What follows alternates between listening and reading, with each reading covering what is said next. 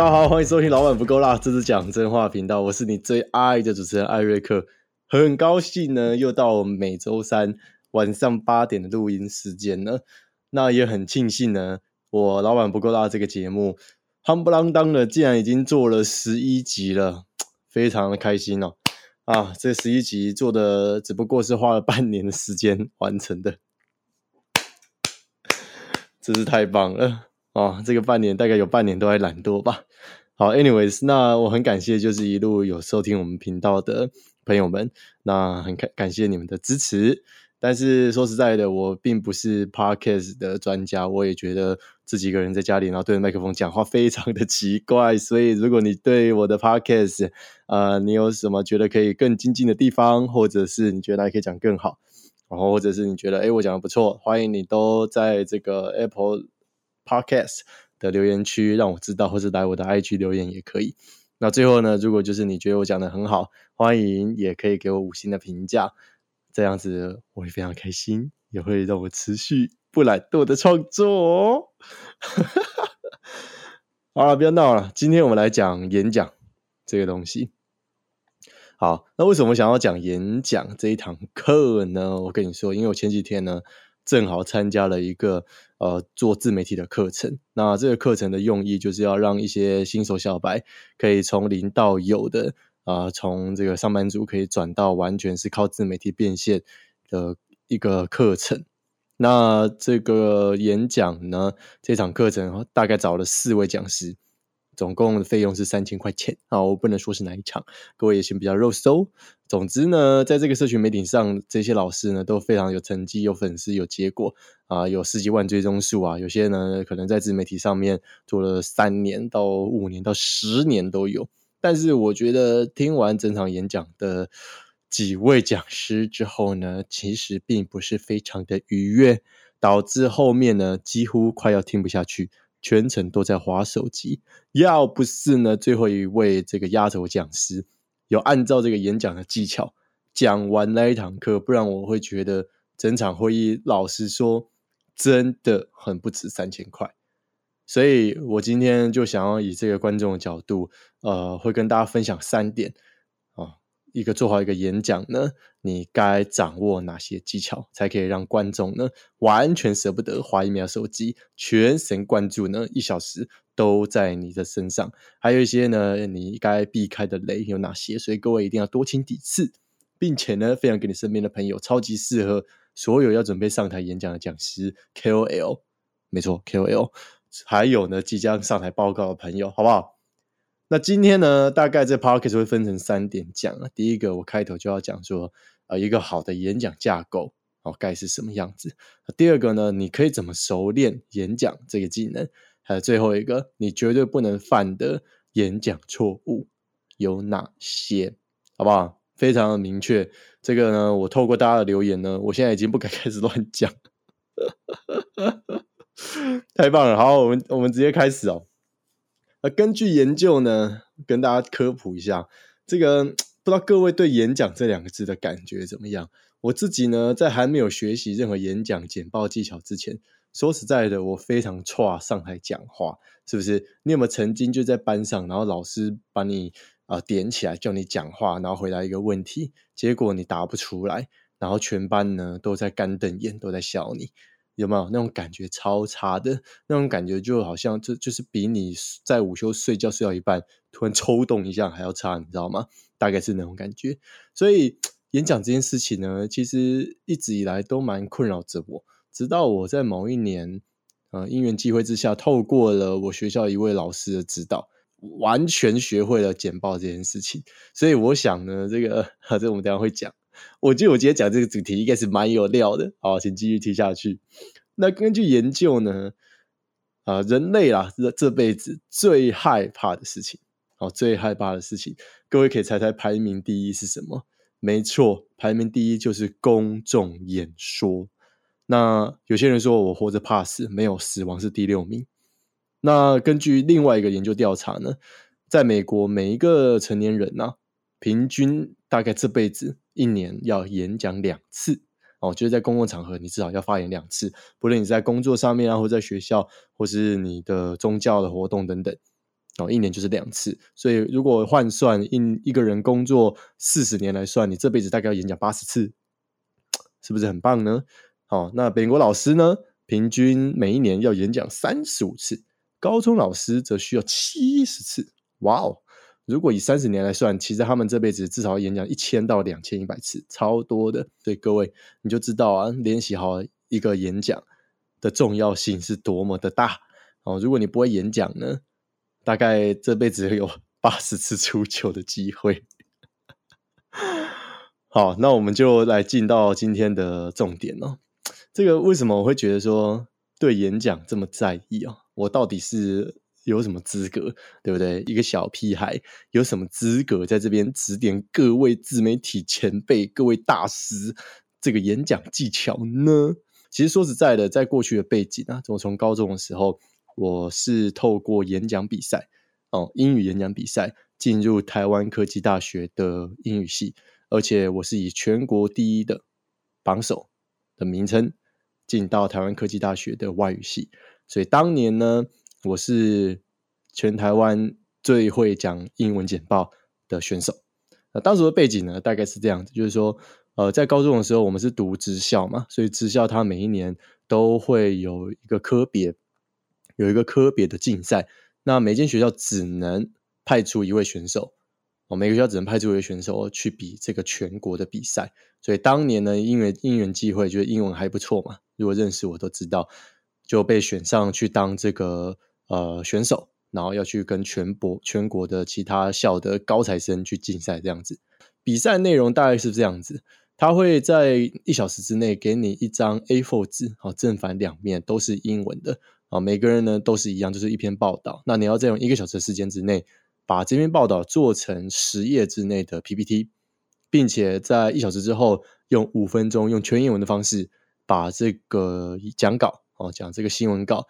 报告给三位评审听，各位，这个 呃讲一句英文就已经快不行了，正常人都是这样子嘛，对不对？你要在这么高压的情况之下，全台湾的考手聚集地，又有三个评审在台下紧盯着你，好看你这个讲英文，而且还要讲的头头是道，并且说服他们，哇，我要讲这些点就是这样子，就是你应该有这样的，我你应该听我这样的建议才对。并且在这个比赛脱颖而出，各位难不难啊？我相信回头看呢，我当然不是要说自己很厉害，但确实蛮厉害的，我觉得蛮屌的。怎么样才是一个好的演讲呢？啊，我大概列了三点，那今天就分享给各位。这三点你千万要记得，而且顺序还不可以错哦。好，首先第一个简报的架构大概可以分三种：第一，开头，好，开头很重要；第二，你要放上你的目录页。第三是结论。首先，一个好的开头，第一个，你就是要告诉大家你今天来的目的是什么，你要提供观众什么样的价值，他们可以带回什么。那这种方式呢，最好方式就是要透过提问，啊，透过提问去把观众内心的小声音，跟他们可能会在这个主题上遇到的问题，去把它讲出来，好让大家知道说，哦，你这个问题我有遇到。那我今天可以透过你讲话的方式，可以得到解答，哇，太棒了！我就会给你注意力，就这么简单。再第二个，我们来讲目录页啊，目录页呢非常重要，这个是许多的演讲者都没有放在简报里面，非常糟糕。怎么样子叫做放目录页呢？就是你需要给大家一个鸟看，说哦，我今天一小时的内容会涵盖哪几种主题？举例来说。我今天的内容就要来告诉大家怎么样做好一个好的简报。那这个会议内容总共会分成三点：开头会跟你说怎么样吸引观众注意力；第二要怎么练习；最后你要怎么避免一些不该犯的错误。最后我会给你一个小的结论，帮你做复习。人的大脑是这样子的，他必须要有一个蓝图，他才会知道说。哦，我在听的时候，这个环节是在你简报哪一部分？这个环节是在你简报哪一部分？不然我根本就不知道你噼里啪啦讲，从东讲到西，从美国讲到这个西雅图，从讲到纽约，从这个台北再讲到新疆，哇，在一起背背公上面要讲在什么地方？所以我追着飘飘飘飘飘，不知道哪里去，知道吗？所以各位请你在做简报的时候放上你的目录页，而且最好在开头完之后读给大家听，好吗？最后一个结论，一个好的结论呢，就像一个 烟火一样。一个人的注意力呢，已经丧失之后，哦，你把它总结起来，把这个葡萄串呢一拉拉起来之后呢，所有的观众记忆力又瞬间恢复了。所以这个结尾呢是非常必要性的。那怎么样才是一个好的结尾呢？可以这样说，各位，我们在进到 Q&A 之前，我们帮大家复习一下我们今天讲过的内容。首先，第一个。怎样怎样怎样？第二个怎样怎样怎样？那重复以上三点呢？各位，你回去做这个练习，你就可以得到怎样的结果？OK，再进到 Q&A，这样子就会让观众觉得知道说，哦，对耶，这个我这个点忘记了，哦，我这个点要补一些重点，哎，我这个点我想要问问题，各位，这个是非常重要的，好吗？不要用这个啊，时间不够了，那不然我们进到 Q&A 啊，不然这个我们不要这样子总结，好吗？我们不是在你的家庭聚会。一个好的演讲必须必须按照这三个架构去走，才会把这个课程要传递的价值让观众愿意买单。有一个非常我非常欣赏的简报好手，他也蛮常被在简报界被提出来的，就是贾博士。各位可以去看一下贾博士在二零零八年第一次发表 iPhone 四 iPhone 新问世的时候，还有就是说的 iPad。那个叫 iPad，对，iPad 就是那个可以放在呃牛仔裤里面的音乐库。哦，当时是这样行销的，我记得没有错。可以去看一下贾博士怎么样演讲的。那贾博士演讲非常非常引人注目，而且在讲我的当下呢，苹果股价瞬间飙涨 二十趴，超屌。各位可以去可以去看一下。再第二个，也可以多多去参照 TED Talk，TED 是一个非常非常专业的演讲频道。这个品牌做的非常好，所有的讲者呢，基本上都按照刚刚以上的这个架构去把他演讲的内容做排列，而且 TED 一定会去跟演讲者做好事前的排练，好才去把这个演讲发表出来。唯一的缺点是，演讲者比较没有办法 freestyle 了，他就是有要写讲稿，这很明显我们都知道。那至于是说，呃，我们生来就没有这种演讲的能力，我们可以让怎么样从一个素人。哦，熟练演讲这件事情，并且 enjoy 哦，享受，并且变成大师呢？说实在的，身为一个素人呢，这个你不会演讲呢，或者会在演讲前一天或者前两天或前一个礼拜，对这件事情感到很紧张。有些严重的，我听过，甚至就是会吃不下东西，甚至就是会肚子痛。哦，尤其在女生，我以前经验啊，就是女生通常最怕上台演讲。那我是怎么练习的？我就回顾了一下，大概有三点帮助我蛮深的吧。然后第一个就是演讲需要，啊，毕竟他是对人讲话，所以第一个一定要在你上台前讲给你的朋友听，不然就是讲给你的老师前辈听，问他们听完的感觉如何。这第一个必要的。第二个，如果你跟我一样是边缘人，哦，没有朋友，对不对？只能在这里对麦克风自己讲话的话，要怎么练习呢？很简单，找一面镜子。全身镜最好，最好全身镜，去练习你讲话的站姿、手势，还有你的讲话速度，这个非常重要。简报有一个很关键的，就是你的肢体语言。一个肢体语言表现好的人，就算你紧张，你也会让人家看起来非常的自信。那这是第二个。第三，要把在你上台前，最好把你要讲的大纲写在一张纸上面，要把这个大纲。最好记住在你的脑袋里面，千万不要搞错你要简报的顺序为何。很长时候，我们脑袋哈上台之后就变空白了，底下的人全部变西瓜，台上的人就一片脑袋瓜都空白哦。就是我们常常忘记，所以一定要带一个简单的手稿大纲在你身边，把它印出来最好。千万千万要记得，绝对绝对记得不可以背稿。除非你在 TED Talk，不然千千万万不要背稿。身为观众，听到你在那边背稿，差不多就是跟听佛经一样的这个好入眠哦。我觉得最重要的就是练习两个字，练习两个字，尤其尤其尤其就是练习自然。什么叫自然？叫做你上台的时候，你的姿势放松，你的肌肉放松，你的讲话语速放慢，千万要记得慢一定比快还要好。OK，你在上台的时候少讲话，一定比多讲话好。千万要记得，不是噼里啪啦啊巴拉巴拉巴拉巴拉巴拉巴拉啊！我今天我讲那个是啊，我今天讲那个我怎么哦这样子，你是是这样午后雷阵雨是不是？千万千万要记得多练习自然。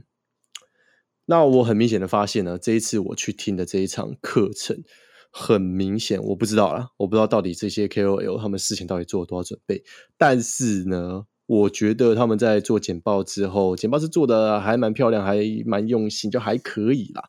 但说实在，讲出来的感觉并没有让我觉得非常惊艳，并没有让我觉得说，哦，原来我可以从你身上得到这样子的解决方法。哦，原来我要这样子才会有流量哦。哦，原来我要这样做，我才可以让我的事业变现的跟你一样这么多。我完全几乎没有听到这种类似的内容。那。为什么会这样子？那我们来看一下这一些啊所谓的讲师到底犯了哪些简报不该犯的错误？我们就以这个观众的角度，还有以这个讲者的角度，我们去当做借鉴哦，也不要做太多批评，就当做借鉴，好不好？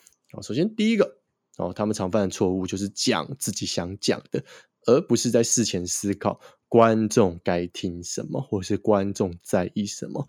我跟你说，那一天我就听到一个非常傻眼。那这个讲师是谁？我就先不说。他讲一个非常非常有趣的点，我一定要跟大家分享。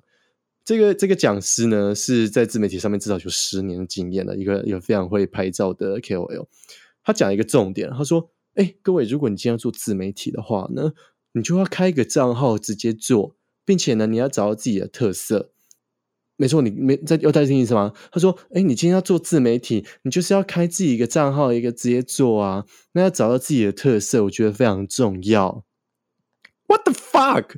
请问谁不知道要讲是这要要找出自己的特色啊？同学，你可不可以告诉我，我今天花三千块，我可以怎么找到我自己的特色啊？你到底具体做了什么？为什么你可以我不行？你可不可以告诉我你的跟别人差在哪里？我要怎么找到跟其他人不一样的地方？可不可以告诉我？而且我还听到一个另外一个更傻眼的，他是这样讲的：这个这个这个 KOL 他的版面呢，真的是做的还不错啊，就是他自然流量都好几千的那种哦。他这样说的，对，我觉得今天就是你经营版面呢，就是你要开始注重排版。那我觉得就是比起这个按赞数，我更在意的就是大家就收藏数。那你要一步一步的往前，就是你要有自我追求，那找到自己的目标，我觉得这很重要。因为，就是做自媒体，你一定要知道自己的目标是什么。那真的就是不能急，你知道吗？What the fuck is that, man? What the fuck 我当然知道，我要找出我自己的目标啊，同学，不然你是在哭吗？问题是我要怎么样定下我自己的目标啊？我应该定说哦，我这个月应该要呃增加一万粉。好，那我定这个目标增加一万粉，那我可以怎么做？你是怎么做的啊？你定下这个目标你怎么做？哦，我这个月想要变现三千块，请问一下你当初是怎么做到的？你有这个想法，你怎么变现三千块？你可不可以教我啊？你为什么会在你上班的时候，竟然想要趁下班的时间经营一个粉砖，然后从零粉丝时间就可以做到两五个粉丝，可以做一千个粉丝？为什么你会想做这件事情？你是很闲吗？还是怎么样？我参加了一个深聊自媒体的一个讲座，结果呢，大家都给我在讲自媒体的表层，连个皮毛都不是哦。所以各位，你听完感受怎么样呢？演讲第一点最大错误，记起来，千万不要只讲自己想讲的，千万不要，你一定要思考观众到底在意什么。第二，KOL 犯的错误就是花太多时间跟心力介绍自己的过去。我觉得还是要呼吁一下各位，就是有一些废话，请你不要讲。大家呢很在意呢，就是自己到底是怎么来的。哦，这个在面试的时候也会常遇到。面试官要听的，并不是你过去哦，我经历，我我我这个呃，我经历过什么？呃，二八大二二八什么？哦，不是，我去，我整个气到语无伦次，你知道吗？面试官并不想要知道，就是你参加过什么三一一大地震啊、九一一什么恐怖事件啊，没有，我不想要知道，就是你过去什么大学毕业，你做过了什么事情，我不想知道，我不想要知道你从哪里毕业，我不想知道，我想要知道的事情是你到底可以带给我什么价值。好，我们来看一下哦。总之，我今天那一天呢，在这个课程我就听到，就是有一个 KOL 是这样讲的。我们来听一下他到底错误在哪里。他说啊，我一开始呢做自媒体的时候，其实是从做精品起家的。当时我觉得从无名小站开始，那你也知道，后来就是很莫名其妙就把它收掉了。所以我开始就转弯到其他平台。那其他平台我就发现哦，对啊，我应该要从这个 YouTube 开始做。可是我就发现，嗯，这 YouTube 它转型太快，然后现在又变成一个短影片的形式。所以我其实看过很多自媒体的演进的历程。那我现在就打算要做这个短影片，还有这个 Podcast。为什么？因为我觉得。这个转型呢，我们就是要适应这个商业的律动，还有商业的转换，所以我觉得各位各位一定要跟上自媒体的转换。到底干我到底到底跟我屁事啊，同学？就是你那无名小镇，你经过无名小镇好，OK，你经过 Facebook 粉砖，可是。好，你很棒啊，对啊，那那你告诉我，到底关我什么事啊？就是你已经这些事情都已经发生了，对不对？这个这个，我也我也看过我们小站，我也看过脸书啊，可是到底跟我现在还有我的未来什么关系啊？哈啊，是怎样啊？你是一直讲你的成功史，不告诉我现在怎么做？这这种感觉就好像是，嗯，我今天牙痛，然后去看医生，那我问牙，我问医医生说，哎，医生医生，为什么我这颗牙齿会蛀牙？然后医生跟我说，哦，我跟你讲啊。我是从美国波士顿大学留学回来的牙科博士哦，我跟你说，我二零一二年就取得了开业执照，而且我还有律师证书哦。我经历了 SARS、口腔癌等等的，我现在变成了一个超级厉害的牙医，坐落在这个台北东区哦。告诉你，刷牙真的很重要。你这个为什么蛀牙？因为你真的要注意刷牙啦。因为我就是这个台大还有美国波士顿大学留学回来的博士啊，你知道吗？你写考你啊！你要不要顺便告诉我你几岁考过机车驾照啊？冷气开几度？这个就是观众为什么开始划手机的原因，请把它记起来。在最后一个，就是不会问问题，不会问问题，只会一直讲，或者是问一些很尴尬是和否的问题。各位观众，到这边我们可以思考一下，请问，如果要做一个好的演讲，你觉得你会怎么样吸引观众？会怎么样开头呢？各位，我刚已经示范给你，最好的答案就是什么？就是问问题。你要会问问题，观众才有那种脑补跟想象的空间，才可以去思考你这问题的解答。当他发现他没有解答的时候，就只能听你讲嘛，是不是？当他发现这个问题得到解答的时候，是不是就跟你有共鸣？但是我那天听到什么样的提问，你知道吗？我示范给各位听。他说：“嗨，大家，嗨，我是 Apple，哈哈，我经营自媒体。那各位呢？大家不知道遇自媒体有没有遇到什么问题？”然后讲完，台下完全没有理。请问一下，你问大家有没有遇到什么问题？那身为观众，我们是要怎样一次全部举手告诉你吗？还是我应该举手然后站起来说：“哎，老师，我遇到这个问题，请你帮我解决。”啊，对对对，这这两个都超级尴尬的，你知道吗？就台湾人这么保守，到底谁会愿意在六十个人面前？讲出自己的问题啊，所以这位讲师不好意思，导致最后呢，你问完问题都没有人举手，所以呢，就只能就是笑笑的说：“大家怎么都不跟我互动啊？嗯，我要喝口水好了。为什么没跟你互动？因为你不会问问题，可恶！啊，真的是好热。好，所以各位呢，以上呢就是有几个非常重要，做好一个演讲该注重的技巧。依照以上的架构呢，还有身为观众听到的一些感受，我想各位应该是可以在演讲的事前做好更多的练习，还有研究，让观众能够感受到说你今来的目的，还有你创造的价值。是真的能够解决我的问题，而不是我今天是来追星的，你懂吗？我不是来听一个哦，好像很厉害的偶像发表一些言论，仅此而已。那我希望这一集的 p o c k e t 就是说，哎，当我们下次遇到上台这个机会的时候，我们可以再回想一下，身为观众听到。呃，不好演不好的演讲的感受是什么？那再用换位的方式去设计你要做的课程，设计你要做的演讲，设计你要做的任何的合作案。我想呢，这样子一定会让观众觉得物超所值，并且原本不是你粉丝的人，回去都变成你的粉丝。多练习。哦，多练习，一开始一定会紧张，这没有关系。说真的，没有一开始就会演讲的。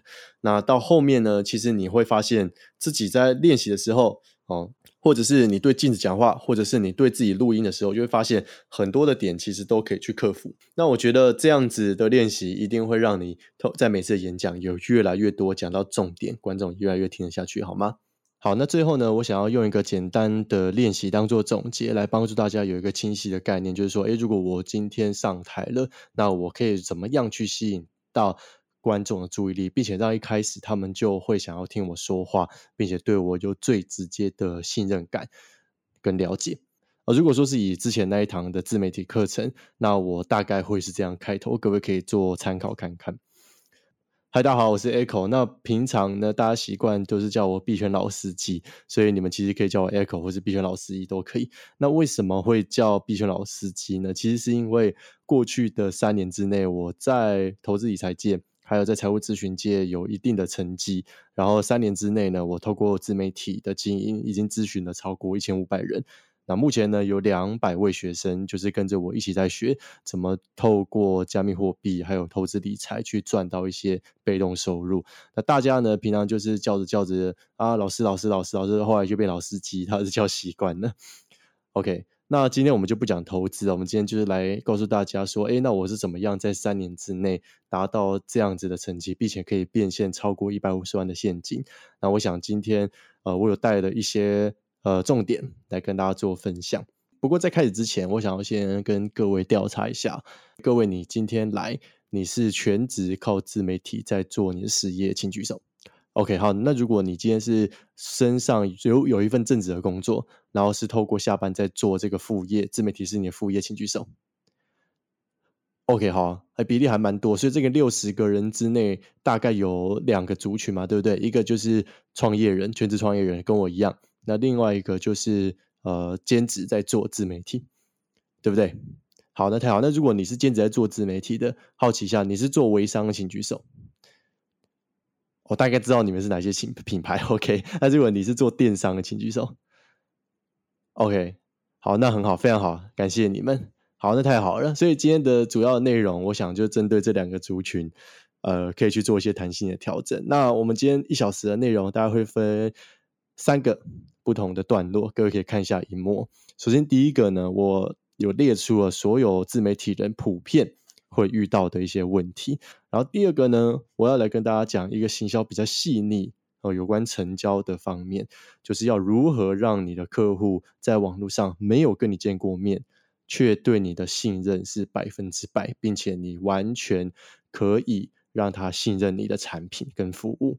除此之外，他还愿意呢重复购买你的产品，甚至主动帮你转介绍客户。这个就是进到我们销售的。流程，各位销售重不重要？非常重要。你光行销不会销售，可不可以？不可以。所以前面第一个点出问题之后，各位第二个我们要点出销售的细节。